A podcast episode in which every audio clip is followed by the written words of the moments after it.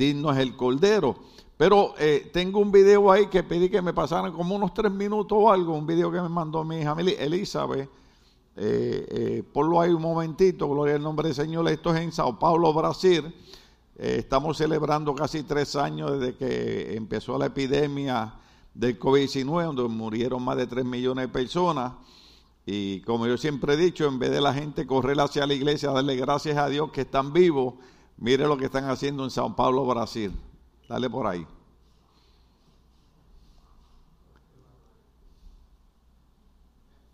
Hasta donde ustedes puedan y como ustedes puedan.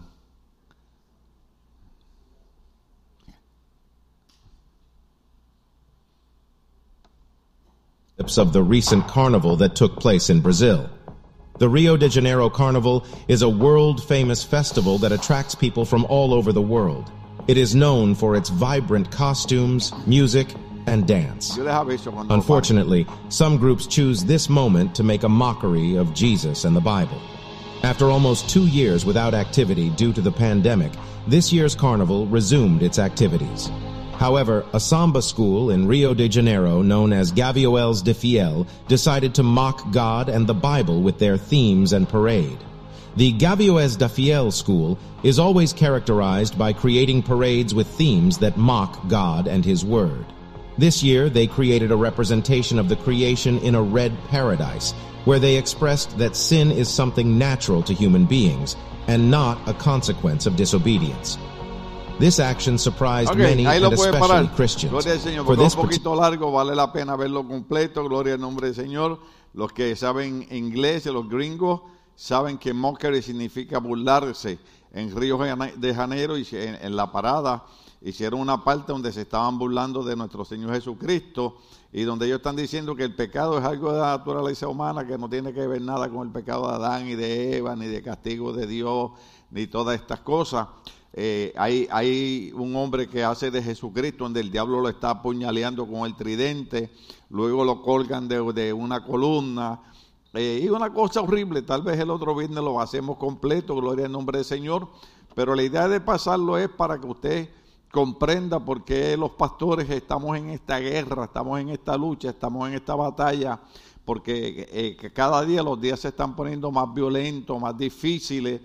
Y, yo les dije a ustedes eh, varias veces, llevo como cinco años diciéndoles que el problema número uno en el Internet no es la pornografía, es la brujería. ¿Ve? Entonces, eh, el viernes pasado yo hablé de las leyes que pasó el condado de Los Ángeles eh, hoy les paso un pedacito de eso para que ustedes entiendan.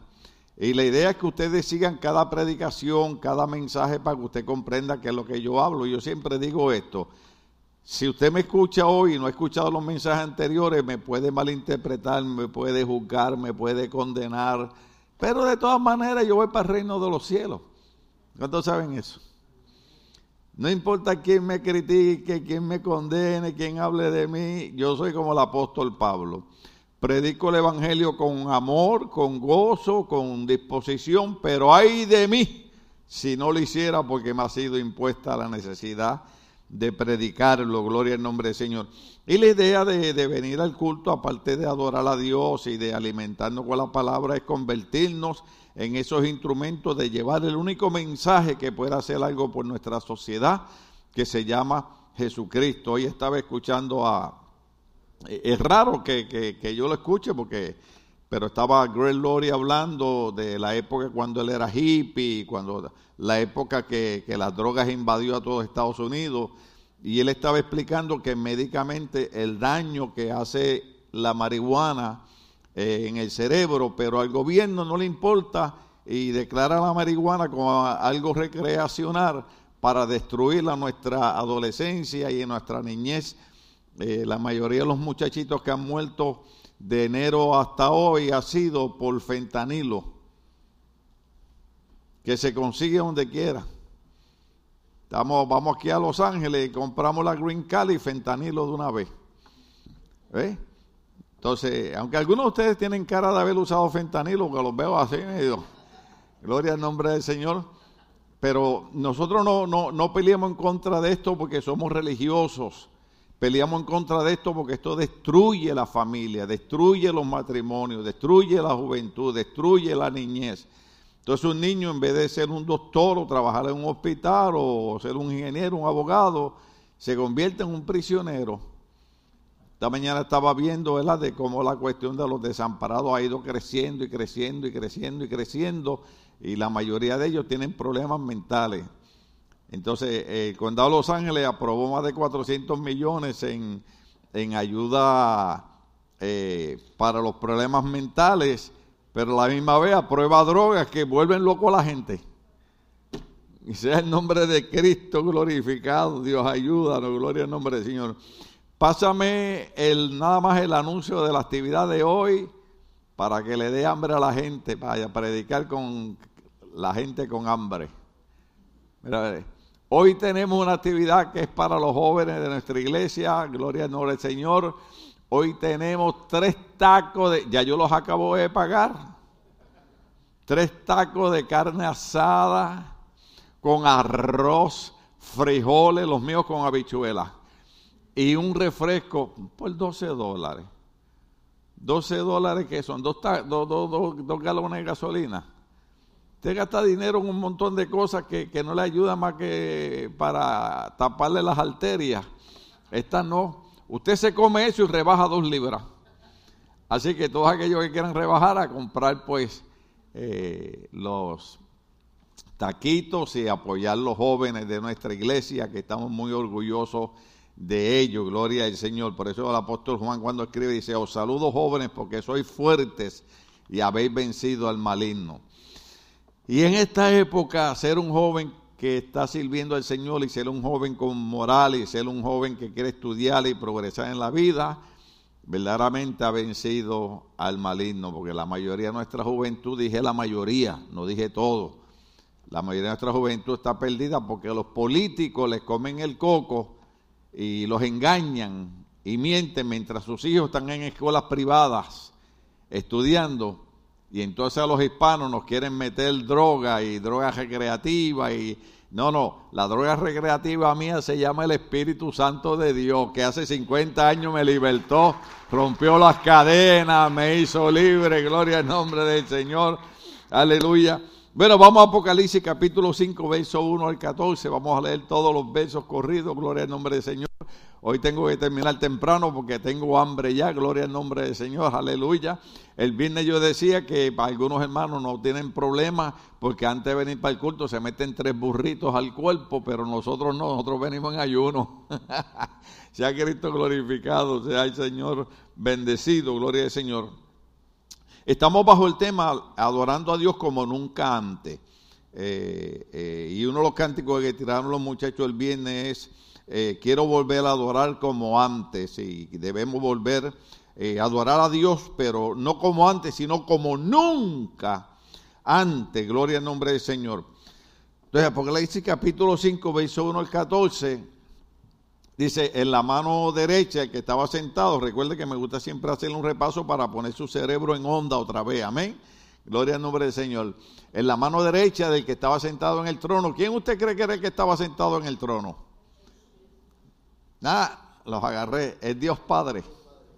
Dios Padre está sentado en el trono y en su mano derecha tiene un rollo escrito. ¿Se acuerdan que antiguamente escribían en rollos, en papiro? Por ambos lados y sellado con siete sellos. Está sellado. También vi un ángel poderoso que proclamaba a gran voz, ¿quién es digno de romper los sellos y de abrir el rollo? Pero ni en el cielo, ni en la tierra, ni en dónde? Ni en el cielo, ni en la tierra, ni debajo de la tierra hubo nadie capaz de abrirlo ni de examinar su contenido. Y lloraba yo, este se refiere a Juan, ¿verdad? Que está en la isla de Pasmo. Y lloraba yo mucho porque no había encontrado a nadie que fuera digno de abrir el rollo, de examinar su contenido. Uno de los ancianos, ¿se acuerdan que hablamos de los 24 ancianos y volveremos a hablar de ellos?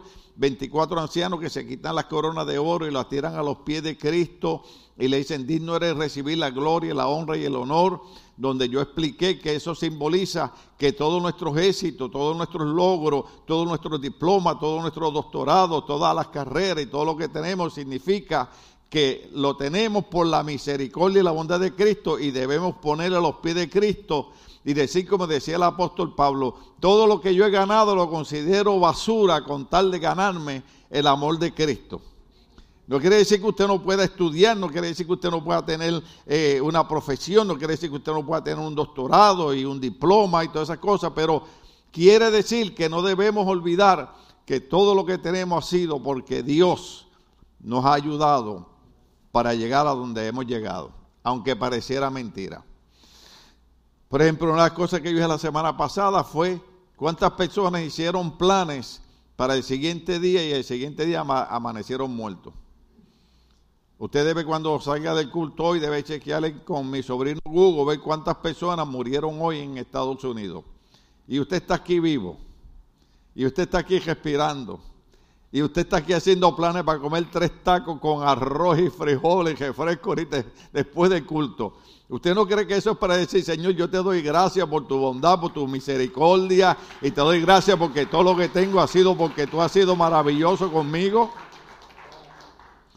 Usted sabe que esta madrugada yo estaba pensando y estaba diciendo, si yo no creyera en Dios, porque me estaba recordando cuando mi, mi amigo David Seda me predicaba de Cristo y yo rápido para, yo no quería saber de Dios, aunque me había criado en la iglesia católica con mi abuelita y con mi tía en la iglesia bautista. Eh, yo le decía, bueno, ¿y de dónde salió Dios? Es que nadie sabe de dónde salió Dios, pero la idea era yo excusarme porque yo no quería saber nada de Dios. Yo no sé dónde salió Dios, pero sé de dónde salió Jesucristo. Y Jesucristo dijo, el que ha visto al Padre, me ha visto a mí y yo hago lo que veo al Padre hacer. Jesucristo vino a dar testimonio de la asistencia del Padre, que es alfa y omega y es principio y, es fin. Ahora, en los días que estamos viviendo, que ahora el mes que viene yo cumplo 50 años de ser cristiano, ahora más que nunca yo creo en Dios. Más que antes. La gente cuando se convierte dice, ay, estoy en el primer amor. Pues yo llevo 50 años en el primer amor. Yo no he perdido el primer amor por Dios. Yo quería pasarle hoy, ayer le dije a mi esposa, pero me pasó algo con, los discos, necesito hablar con Juan que me consiga unos discos eh, diferentes porque no me están grabando. Y conseguí un video del 1997 donde estoy predicando una convención. ¿En el 1900 qué? Algunos de ustedes no habían nacido. Y yo me estaba mirando y predicando. Y yo decía, wow, en el 97. Y predicaba con la misma fuerza que predico hoy en día. ¿Sabe por qué? Porque el amor hacia Dios nunca se debe apagar. Por eso me gusta como canta el pastor Noel Cierre, dice, y ese fuego en el altar, ¿cómo se mantiene ardiendo? Echándole leña. Y usted le echa leña al fuego y usted alaba a Dios y glorifica a Dios y viene a la iglesia y lee y lee la Biblia. Entonces dice, uno de estos ancianos me dijo, deja de llorar, que ya el león de la tribu de Judá, Jesucristo vino de la tribu de Judá y se le conoce como el león. El león de la tribu de Judá es Jesucristo, la raíz de David. ¿Usted recuerda cuando, cuando iba el ciego detrás de David gritando y decía, hijo de David? ten misericordia de mí, se refiere a Jesucristo. El león de la tribu de Judá es Jesucristo, la raíz de David es Jesucristo. Entonces este anciano dice, ha vencido, diga conmigo, ha vencido. Repita otra vez, ha vencido. Pero eso fue que la semana pasada yo decía que hay un verso bíblico eh, en Libros Romanos capítulo 8 donde después de tantos años yo me pregunto y digo, pero como Pablo explicaba esto de una manera, pero eh, estoy llegando a la conclusión porque Pablo decía eso, y por eso es que él dice, antes en todas las cosas nosotros somos más que vencedores por medio de Cristo quien nos amó. ¿Sabe por qué somos más que vencedores? Porque Cristo ha vencido y nosotros somos el cuerpo de Cristo. Y si Cristo venció, también nosotros vencemos porque nosotros somos el cuerpo de Cristo y Cristo es la cabeza de ese cuerpo que se llama la iglesia. Entonces el anciano dice, ha vencido Él, diga conmigo Él. Él sí puede abrir el rollo y sus siete sellos. Ahora, yo dije en el mensaje anterior, yo respeto todas las denominaciones, respeto todas las iglesias, cada iglesia tiene un sistema diferente de, hacer su servicio y, y, gloria a Dios porque todas tienen ¿verdad? una línea de moral bastante elevada y ayudan a nuestra gente necesitada, gloria al nombre del Señor. Pero hay algunas iglesias que, que enseñan que hay algunos medios y algunos sistemas a través de los cuales podemos llegar a Dios cuando encontramos que en el reino de los cielos no hubo ningún tipo de religión, ni ninguna persona, ni ningún profeta, ni, ni nadie salido de ninguna religión que hubiese podido tomar el libro de la mano derecha del Padre, ni de desatar su sello, excepto Jesús de Nazaret, porque el único que venció a la muerte en la cruz del Calvario y el único que murió por nosotros en la cruz del Calvario se llama Jesús de Nazaret. Y el que venció la muerte en la cruz del Calvario se llama Jesús de Nazaret. Por eso usted dice, pastor, usted hace demasiado énfasis en Jesús. Es que el único que venció se llama Jesús de Nazaret. Entonces, si yo quiero ser un vencedor en la vida, yo debo aceptar a Cristo como Señor y Salvador de mi vida. Yo le digo a la gente, venir a la iglesia es bueno. Yo quiero que todo el mundo venga a la iglesia. Una vez yo dije algo y alguien. Me dijo, ah, pastor, pero eso que usted dijo, a mí no me importa si anoche usted estaba en un nightclub, a mí no me importa si anoche usted estaba en drogado, a mí no me importa si anoche usted estaba borracho, pero me gusta que hoy esté en la iglesia. Pero la idea es que hoy usted esté en la iglesia para que oiga el mensaje y usted entienda el amor tan grande de Dios que envió a Cristo a morir por nosotros en la cruz del Calvario para que nosotros recibamos a Cristo y nos convirtamos en vencedores. Que en vez del alcoholismo, que en vez de las drogas, que en vez de la maldad domine nuestras vidas, nosotros seamos los vencedores y dominemos aquello que quiere destruir la vida de cada uno de nosotros. La iglesia no es una religión, el evangelio no es una religión. Esto es simple y sencillamente una relación con Dios donde nosotros hemos también sido vencedores por medio de Cristo. Ha vencido. Él sí puede abrir el rollo y sus siete sellos. Es el único que lo puede hacer. El único que puede abrir el rollo y los siete sellos es Jesucristo. Por eso nosotros debemos enfocarnos en que el único camino de salvación es Jesucristo. Él lo dijo, yo soy el camino, soy la verdad, soy la vida, nadie va al Padre sino por mí. Sigue por ahí para abajo. Entonces vi en medio de los cuatro seres vivientes y del trono y los ancianos a un cordero ¿Se acuerda cuando yo dije, cuando Juan el Bautista vio a Cristo, dijo, ay, hay cordero de, Dios que vence el pecado del mundo? Y vi a un cordero que estaba de pie y parecía haber, que haber sido qué? Parecía haber sido qué?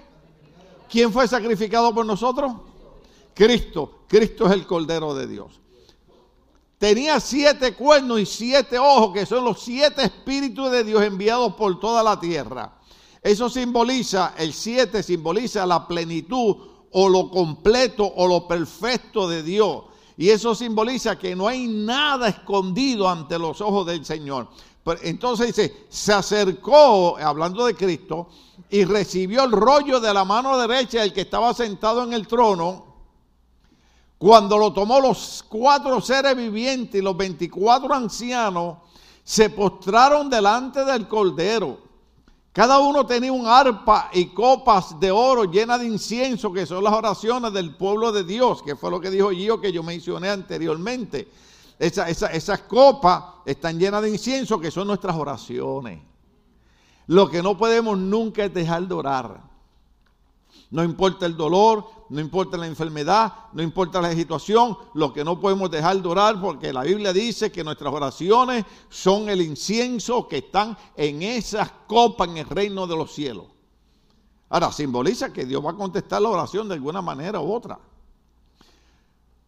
Cada uno tiene un arpa y copas llenas de, de incienso que son las oraciones del pueblo de Dios y entonaban este nuevo qué? ¿Entonaban este nuevo qué? Les repito algo. Les dije que hay 21 cánticos en el libro de Apocalipsis. Y adorar como nunca antes también envuelve la alabanza. Y el cántico decía de esta manera, digno eres de recibir el rollo escrito y de romper su sello, porque fuiste sacrificado y con tu sangre compraste para Dios gente de toda raza, lengua, pueblo y nación. De ellos hiciste un reino, los hiciste sacerdotes al servicio de nuestro Dios. Y yo no sé usted, pero esta parte es bella. Y reinarán sobre la tierra.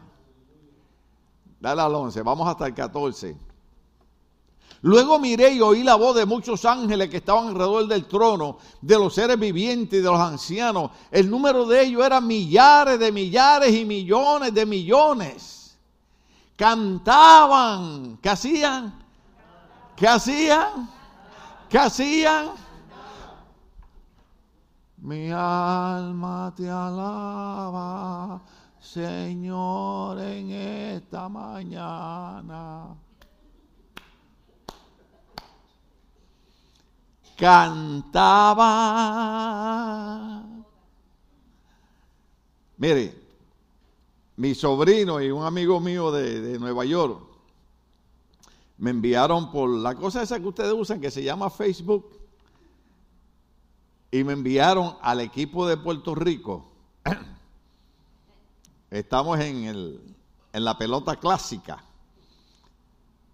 Y, vino uno del otro equipo, no puedo decir que era Nicaragua porque la gente se puede enojar, ¿no? Y metió un palo, ¡pa! Aquello parecía que iba a ser un hit. Y uno de los boricuas, hermano, ¿cómo hizo? Yo no sé, pero eso está en el video. Yo, lo compartí para que usted lo vea. Nada, nada de orgullo, nada, nada más para que usted lo vea. Oye, el hombre agarra la pelota y la lanza y saca al hombre de out y cuando yo veo aquel video, digo, ¡ay! Entonces vengo y pongo y busco y busco en, ¿cómo se llama esto? En, la cosa esa que usted usa amarilla, ¿cómo es que se llama? Eh, eh, eh Snapchat. Se están haciendo los santos. Santos, santos. Entonces busco ahí un, un, un GIF que dice, yo soy boricua, para que tú lo sepas. Yo soy boricua, para que... Eh, es lo mismo que los mexicanos cuando cantan dicen, el día que yo me muera quiero que me entierren. Pues nosotros somos, yo soy boricua, para que tú lo sepas. Oye, hermano, me dio una emoción. Una, nada más porque el hombre agarra la pelota, la tira y saca al del equipo contrario fuera. Y yo digo, Señor, si ese pedacito de video me emocionó, ¿cuánto más me debe emocionar lo que hizo Cristo por mí en la cruz del Calvario? Los versos anteriores dicen que Él nos compró con su sangre. Por eso ellos cantaban con toda su fuerza. Cantaban con toda su fuerza. Mira hermano, cuando usted está cantando bachata, cuando usted está cantando merengue, cuando usted está cantando banda, cuando usted está cantando mariachi, usted no está ahí.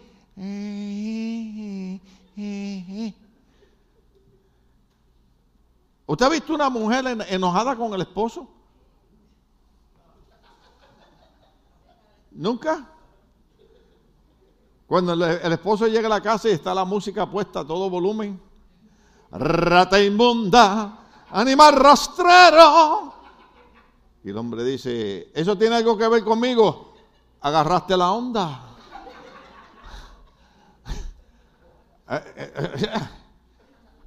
Cuando alabamos al Señor, déjese de religiosidad, hermano. Hay hermanos que en la iglesia, yo, a mí me encanta la iglesia porque la iglesia todo el mundo es santo. Algunos son santos perdidos, pero en la iglesia todo el mundo es. Vamos a alabar a Dios, hermano. Señor, en este día te alabo. Mire, déjese de invento.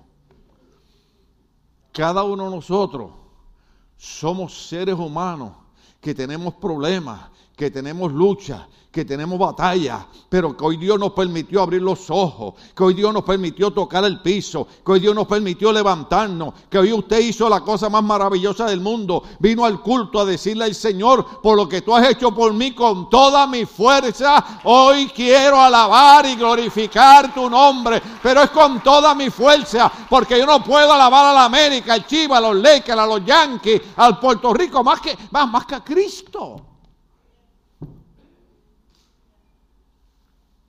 Yo les dije a ustedes, yo todavía estoy tratando de encontrar el nombre de la muchacha que pasó. No puedo decir que fue Cardi B, le dije el, el viernes pasado, pero eh, la muchacha quiere tocar, quiere tocar al artista. Yo estoy a favor de los artistas, no estoy en contra de eso. Lo que estoy es en contra de la inmoralidad de las letras que escriben. a, mí, a mí no me importa si lo cantan. El otro día pusieron una canción ahí de un muchacho infamoso y le dijeron, le vamos a quitar la música y le quitaron la música. Y cuando le quitaron la música, lo único que cantaba era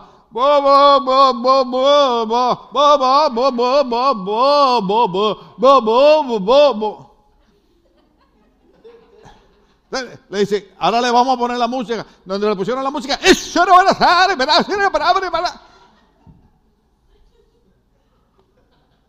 estamos aquí todavía. Entonces, Pasa el artista y la muchacha no logra llegar a ella, pero la vio.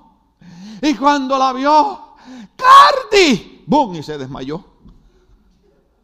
Y yo dije, Señor, ¿cuándo será el día que los hermanos vengan a la iglesia y te empiecen a alabar con toda la fuerza y hasta se desmayen por alabarte? Eh, usted sabe, usted sabe que en iglesia y en la nuestra también, porque nosotros creemos en todos los dones del Espíritu Santo. A veces oramos por la gente y el Espíritu Santo los toca y caen al piso, ¿verdad? Y hay algunos que cuando van a caer al piso, primero miran y le dicen a los guías, asegúrate que me aguante. Y se tiran. Ah. O sea, cuando nosotros vamos a comprender la iglesia, la idea es llevarlo a ustedes a una dimensión donde ustedes sean vencedores. Entonces dice, cantaban con toda su fuerza. Ponga los himnos. Eh, yo les pedí a los muchachos un himno eh, eh, que no sé si lo pueda poner porque fue, lo puse esta mañana como cuatro veces. Yo dije, oh Señor, ese himno, eso llega a mi corazón. Porque no, no, no, no hay nada de malo. Yo sé que a usted de momento le gusta como que su musiquita, que si para aquí, que si para allá, que eh, está bien, pero también cante himno cristiano. Alimente su espíritu también. Porque mientras estamos cantando nada más música secular, lo que está es nuestra alma, nuestra mente.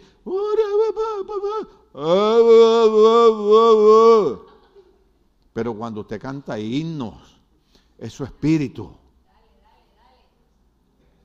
Y cuando su espíritu empieza a alabar a Dios, usted no, oh, usted no entiende que de allá, de aquel trono donde había uno sentado que en su mano derecha tenía un libro escrito y sellado, de allá arriba baja algo que se llama el aceite de la unción. Y cuando usted y yo creemos que no podemos dar un paso, aquel que está arriba dice, te voy a dar fuerza para que des 100 pasos. No un paso, vas a dar 100 pasos. Pero eso lo hacemos cuando cantamos al Señor con toda nuestra fuerza. Yo vi un hermano, yo vi un hermano que era de esta iglesia morir. Su hermana también murió, la enterramos hace como dos años. Ella fue maestra aquí. Y yo voy a visitarlo a su casa. Y él me dice, pastor, solo un favor le voy a pedir. Nunca deje de predicar como predica. Porque sé que me voy a morir. Pero voy a morir tranquilo porque mientras estoy aquí medito cada mensaje que usted ha traído en la iglesia todos estos años. ¿Y sabe cuál fue la última palabra que él, que él dijo cuando murió? Aleluya. Aleluya. Una alabanza al Señor. Eso es lo que hace cada mensaje. Yo no predico para distraerlo, para distraerlo está Disneyland, hermano. Para distraerlo está Avatar. Para distraerlo está. ¿Quién más? Vamos a ver, ¿quién lo distrae a usted? Las novelas. Ah, ahora, ahora arreglaron a María la del barrio. Eh, eh, eh, está HBO. Pero usted viene a la iglesia para recibir un mensaje que lo ayude a usted a vencer. Ahora, lo que usted no entiende es esto. Yo tengo una guerra cuando yo predico. Porque yo trato de llegar a su espíritu, yo trato de llegar a su alma, yo trato de que usted entienda que Dios lo llamó a usted a vencer. Pero usted sabe lo que yo tratar de hacer en media hora, cuando usted está toda la semana. Lo digo. Digo usted porque me refiero, ¿verdad? Porque estoy predicando, hay gente que nos está viendo por las redes sociales, hay gente en otra iglesia, no es usted específicamente, sino, ¿verdad? Todos los que nos ven, pero tengo que usarle esa palabra. Pero usted sabe lo que es uno toda la semana viendo televisión. El otro día yo puse una película, dije, ay, qué interesante es, porque a mí me gusta esa película de la vida real. Y ay, esa es de la vida real. Y cuando la pongo, mire, hermano, yo nunca había visto tanto diablo y tanto demonio en una película. Yo cambié aquel canal. Dice, ay, qué miedoso es usted. No, miedoso no, hermano. Es que mi mente no puede estar llena de diablos. Aunque aquí uno que otro, pero está bien. ¿Cuánto entiende lo que estamos hablando? Entonces, cuando venimos a la iglesia, el pastor trata en media hora de sacar de su mente, de sus emociones, de su corazón, todas esas infecciones que hemos metido a nuestra vida. ¿Por qué usted cree que perdemos la fe? Porque la fe viene por el oír y el oír viene por la palabra de Dios. Pero si yo estoy oyendo todo el tiempo aquello y aquello y aquello y aquello, cuando yo llego a la iglesia, yo sé lo que usted hace, Señor, usa el pastor para que mi fe se alimente hoy. Le voy a dar un secretito. Con humildad voy a decir algo arrogante. El domingo que viene usted va a estar aquí otra vez. ¿Sabe por qué? Porque hoy usted va a salir con fe creyendo que Dios le va a dar la salud, Dios le va a dar la fuerza y usted va a vencer una semana más. ¿Sabe qué es eso? Es el Espíritu Santo de Dios cuando venimos al culto. La palabra de Dios produce fe en cada uno de nosotros. Mire, yo estaba viendo algo hoy y les pido, les pido, nunca dije que lo iba a decir, pero les pido disculpas porque eh, eh, salió un cantante. ¿Cuántos me vieron ahorita que yo no estoy en contra de los cantantes? Sino que estoy en contra de la letra fea esa, ¿verdad? Vulgar esa. Eh. Entonces yo veo y digo, uh, voy a llevar a mi esposa de sorpresa. Ah, ah.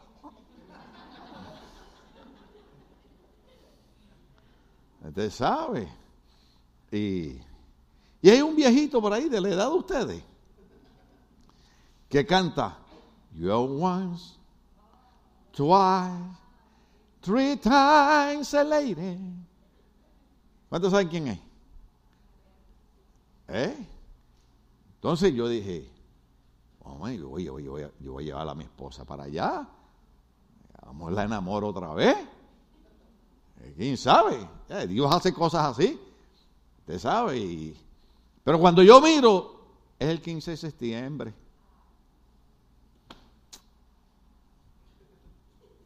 ¿Ve, lo que dijo? Ah. Entonces, ¿ve, ve lo que dijo?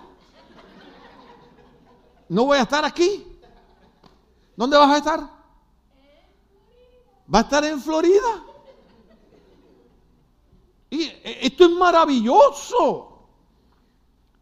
Porque yo digo, no la puedo llevar ahí. Pues yo quería, usted sabe, para que mientras el hombre cantaba, yo irme le pegando así, hijo, ¿sabe? A lo mejor me daba un besito o algo, ¿verdad? Pero, sí, porque después de 36 años casado, a veces uno tiene que jugar ciertas cositas y correr ciertas bases, ¿verdad? ¿Hay algún esposo aquí, alguna esposa? Les estoy dando secretos. Entonces, yo dije, eso es fe. Eso es fe. Es pues la fe, la certeza de lo que se espera, la convicción de lo que no se ve. Entonces, ella me está diciendo que en septiembre va a estar en Florida. Y yo estoy diciendo, no la puedo llevar a este concierto porque ella va a estar en Florida. ¿Estamos en qué mes? Marzo. Fue lo único que yo aprendí en la clase inglés en Puerto Rico. January, February, March, April, May, June, July, August, September. Faltan siete meses. Y ella me está diciendo, en septiembre voy para Florida. Y yo estoy diciendo, en septiembre la pastora no va a estar aquí, va a estar en Florida. Eso se llama fe. Fe es creer lo que no se ve y no importa lo que ocurra, no importa cuánto llueva, no importa cuánto granizo, no importa cuánta nieve, nosotros creemos que Dios en septiembre va a permitirnos llegar donde queremos llegar y cada vez que tú propongas algo, Dios lo va a permitir. Eso es, lo que, eso es lo que está diciendo ahí, hermano. Eso es lo que está diciendo ahí. ¿Usted, entiende? La, guerra mía no es hacerle la vida imposible. La guerra, no, la guerra mía es que usted entienda que la fe crea cosas que son imposibles para los hombres, pero son posibles para Dios.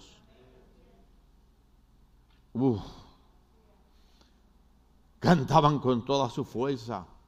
Digno es el cordero que ha sido sacrificado de recibir el poder, la riqueza y la sabiduría, la fortaleza y la honra. ¿A quién se le están dando? A Jesucristo solamente.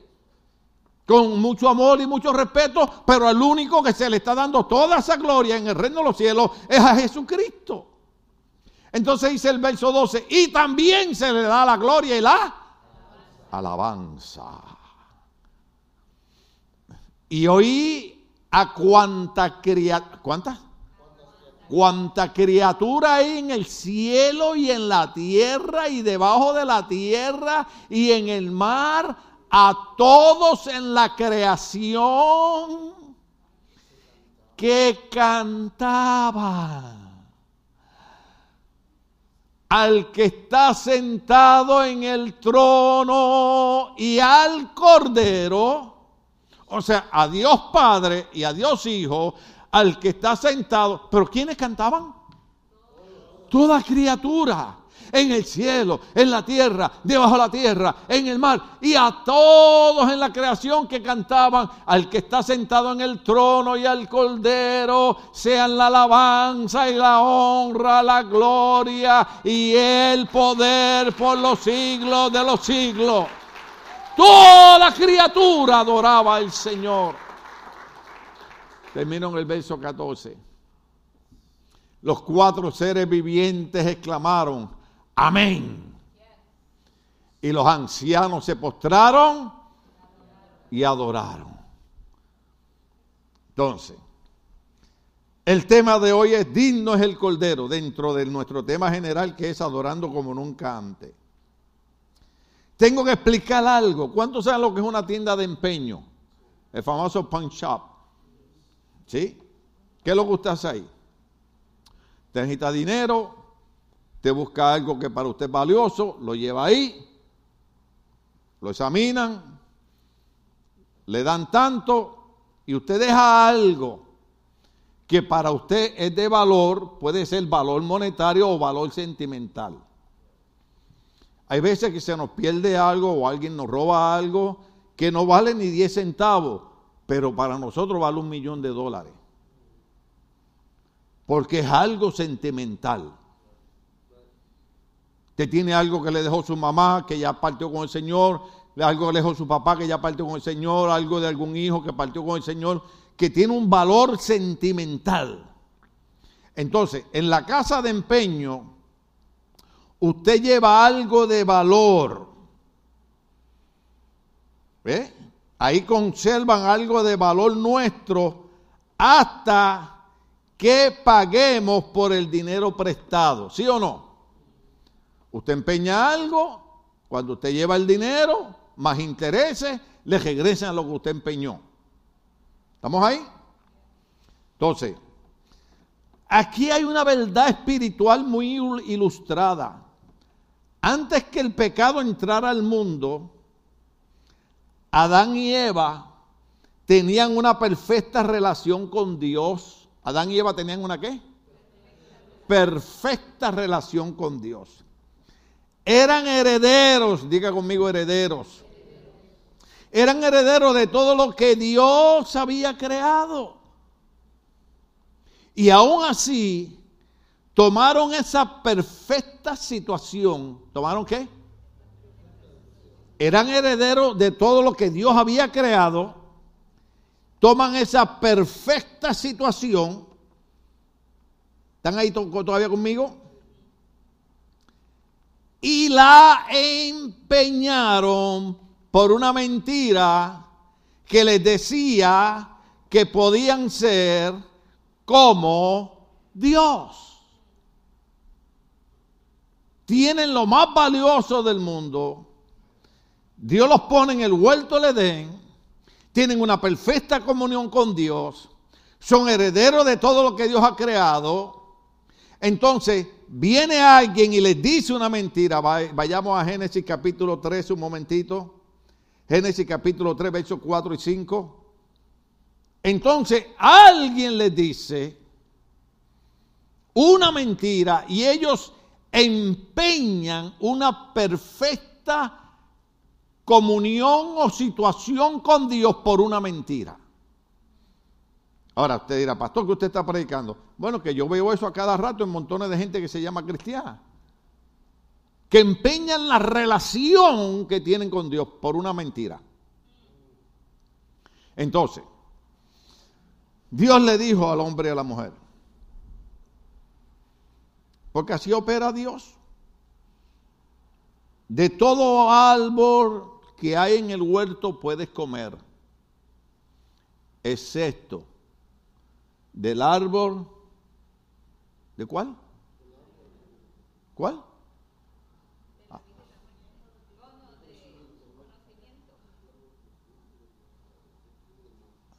Bueno, para, para, que no se me hagan bola. Había un árbol del que no podían comer.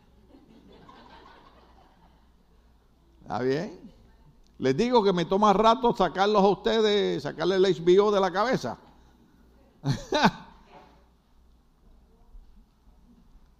del árbol del conocimiento del bien y del mal, de ese no comas.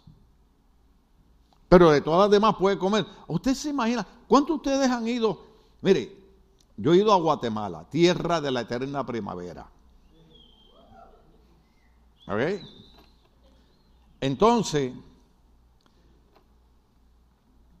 me llevan al mercado central.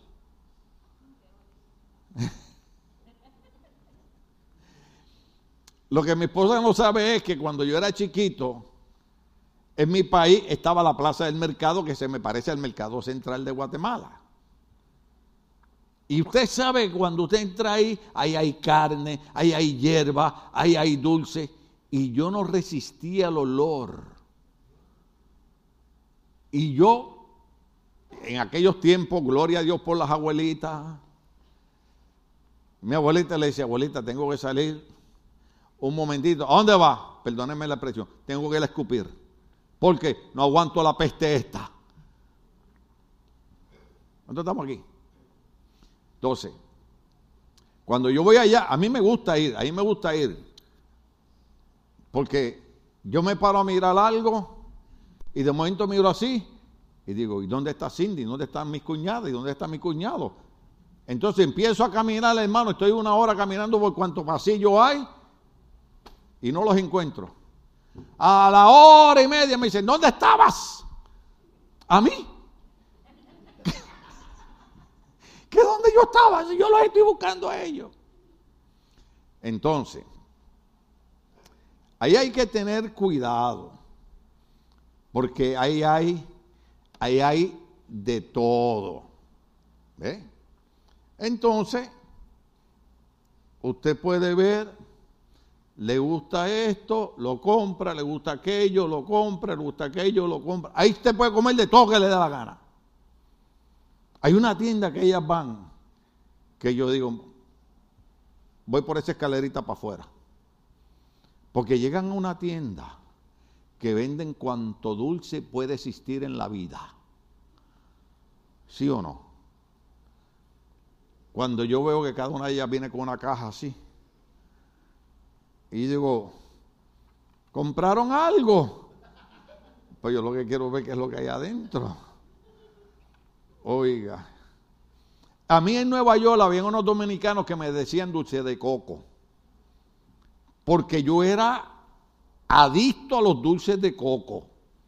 Y había unos dominicanos, tenían una tiendita en Manhattan, en Nueva York, cerca del Parque Central, y yo iba todos los días ahí a comprar dulce de coco.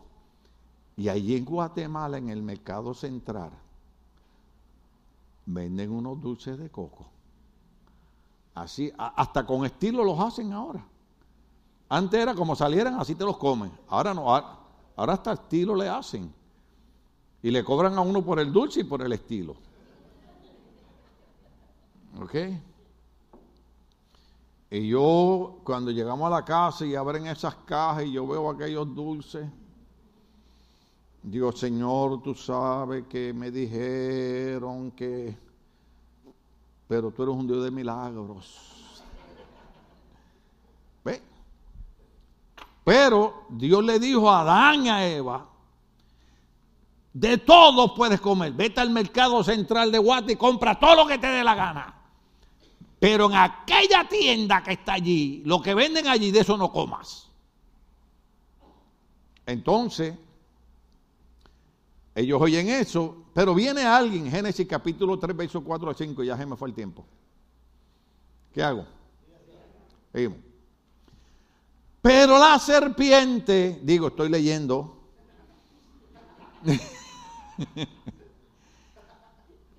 sí, porque eh, eh, eh, yo estoy acá arriba y de momento yo, yo, yo leo y veo un esposo que mira a la esposa. Y yo digo, bueno, la oficina está abierta. Ahí me gusta escuchar la gente. Ya yo no doy consejería. Porque usted le dice a la gente, mira vos, fíjate, hace esto y lo otro. Salen de la oficina, no han pisado la acera y ya están otra vez peleando. Entonces yo mejor los escucho. Y después les pregunto, ¿qué ustedes creen que pueden hacer para solucionar ese problema? Algunos me han dicho, pastor, yo lo que tengo que hacer es matarla. Y yo digo, Señor, ¿para qué me llamaste a esto? Pero estoy hablando de esto. Pero la serpiente le dijo a quién, damas me perdonan. Pero la serpiente habló con la mujer. Yo entiendo que hay hombres chismosos Oiga, qué cosa fea un hombre chismoso. ¿Cuándo estamos aquí? Pero hay hombre chismoso. que es mejor pelear con el diablo que con ellos. Pero pareciera ser que él sabía que las mujeres iban a tener un talento especial. Te tengo que decir algo después que termine el culto. ¿Por qué, ¿Por qué se dirige a la mujer? Ahora, agarremos la onda aquí. Recuerden que Dios vio que el hombre estaba solo y dijo, no es bueno que el hombre esté solo. ¿Por qué? Porque el hombre solo comete errores. Y Dios dijo, le voy a hacer una ayuda idónea. Dijo el doctor eh, John Delgado que Dios le tuvo que hacer una ayuda idónea al hombre. Si Dios todo lo que había hecho era bueno, hizo al hombre, era bueno, ¿para qué le tiene que hacer una ayuda idónea? Ah, porque vio que el hombre, dijo el doctor John Delgado, yo repito, que el hombre era tan bruto que necesitaba una ayuda. Dijo él, yo estoy repitiendo. ¿Ok? Pero el enemigo dice, de la única manera que yo puedo destruir al hombre es agarrando la parte más débil de él, que es la mujer. ¿Verdad? Pero la serpiente le dijo a la mujer, no es cierto. ¿Qué le está diciendo a Dios? Mentiroso. No es cierto, no van a morir. Verso 5. Dios sabe muy bien que cuando coman de ese árbol, se le abrirán los ojos y llegarán a ser como Dios. Llegarán a ser como conocedores del bien y del mal. Nosotros desde chiquitos, la Biblia dice, la necesidad está en el corazón del niño. Nosotros desde chiquitos somos así, hermano. ¿Cuánto usted, su mamá le decía, no hagas esto? Y ahí iba usted, disparado. Sí. Por ejemplo, yo vi nene mexicano en un programa, eh, ¿cuál se llama? Pequeño Gigante, ¿verdad? Ya los nenes como de ocho añitos, ¿verdad? Como cinco años. Yo, lo voy a traer para acá para que les predique a ustedes. Porque el nene, su mamá tiene que estar en el tianguis que viene de una palabra de los aztecas que significa mercado. Y, está y él pone un bloque y ayudaba a lavar los trastes para aquí para acá y se ganó el corazón de, de todo el mundo.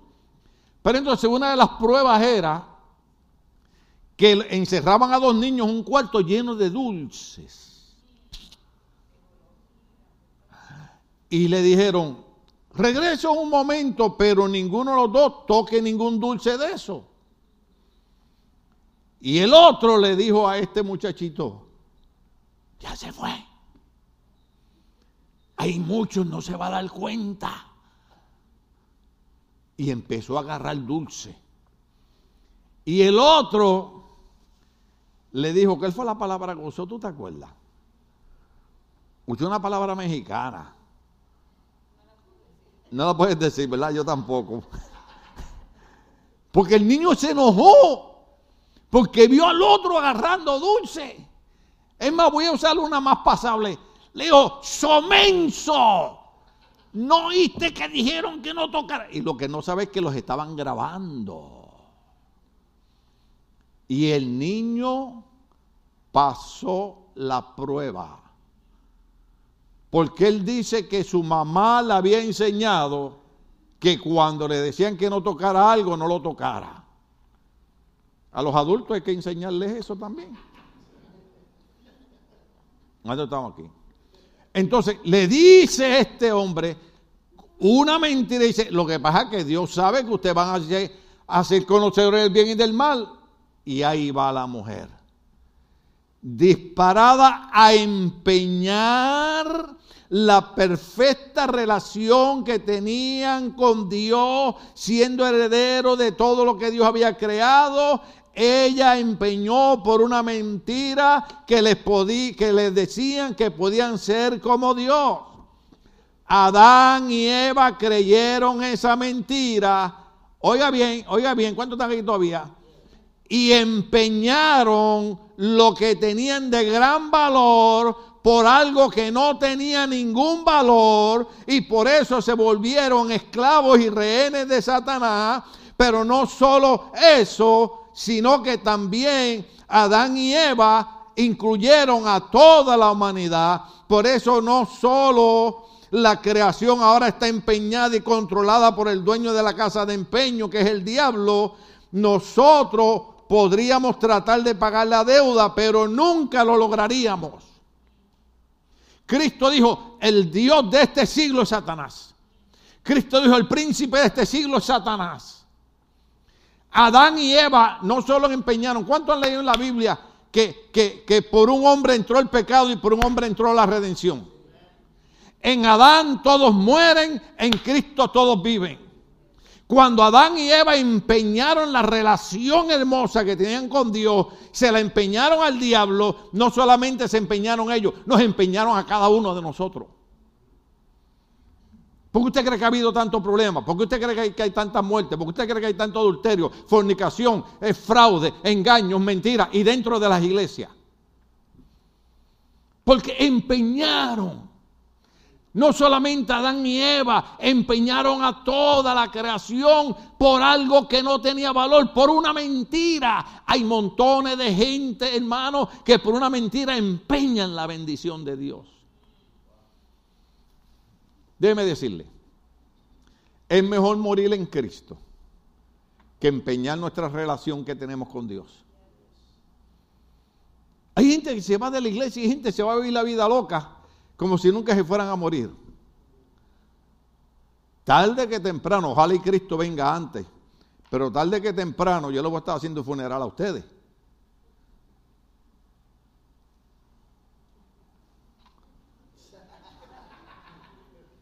Se fueron.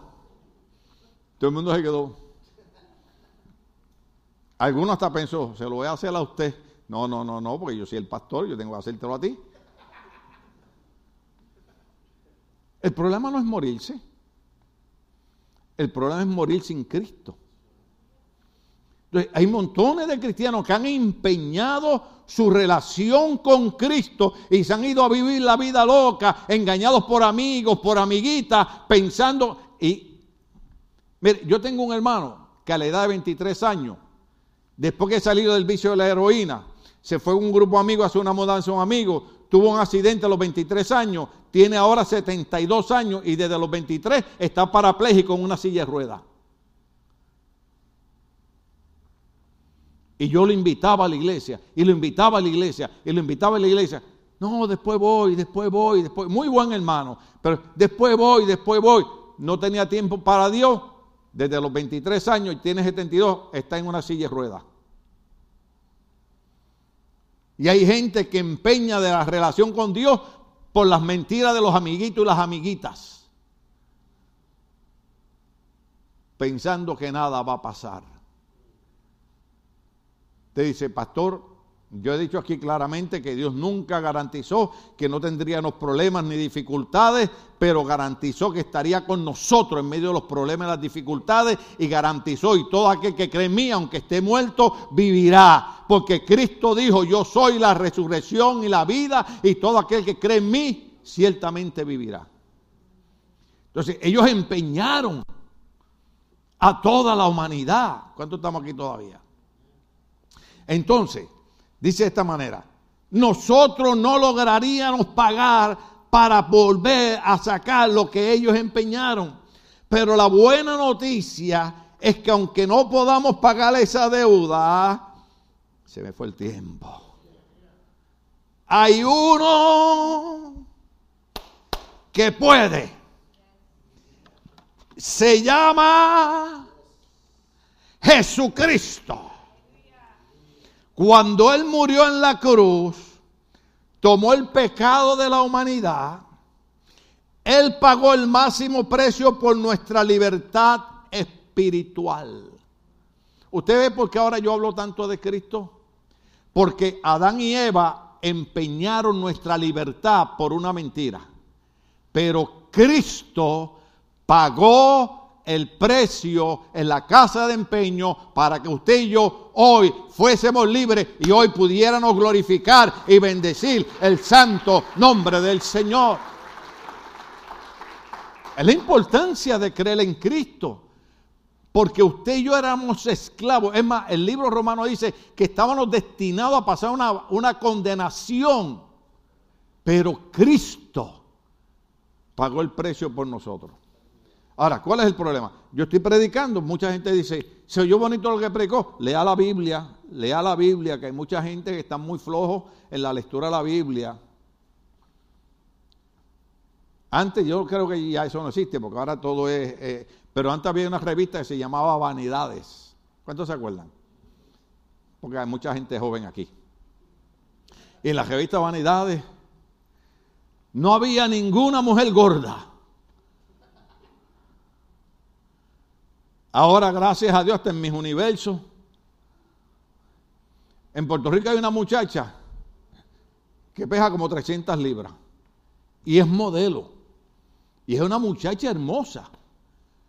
Porque esa es otra mentira del diablo. Hay que estar gordo, que estar gorda. Nosotros a veces tenemos cuidado lo que comemos por la salud. Pero no se meta aquí de que no me quieren porque estoy gorda. Estate quieta, hija. Hay flaquitos que le gustan las gorditas. ¿Estamos aquí? Vaya al mall, vaya al mall y siéntese en el medio, en una banca en el mall. Y de momento usted ve un hombre así, bien galán, bien guapo, así, que viene y al lado del brazo trae a una mujer. Y cuando las mujeres miran a ese hombre, dicen, ay, pero qué guapo está.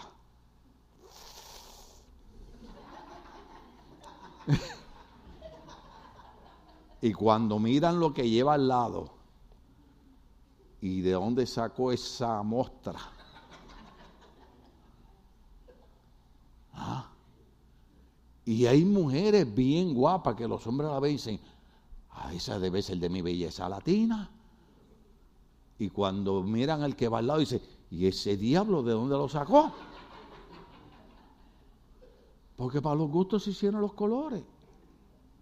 Pero hay gente que viven acomplejada, hay gente que Olvídese de eso. Dios lo quiere, Dios lo ama. De tal manera que Cristo pagó la deuda que hizo Adán. Cristo la pagó en la cruz del Calvario. Por cada uno de nosotros. Ay, qué pena que tengo que terminar. Quería llegar al otro punto, el significado de la redención, pero lo vamos a dejar para el otro domingo. E, esa parte es mejor que la de hoy el significado de la redención, porque yo necesito que usted entienda lo que es la redención de Cristo. Cuando usted entienda lo que es la redención, usted va a caminar así.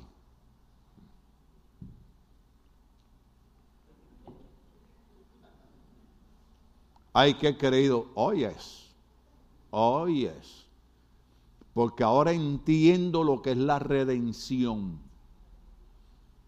Antes podía caminar así. Ahora camino así.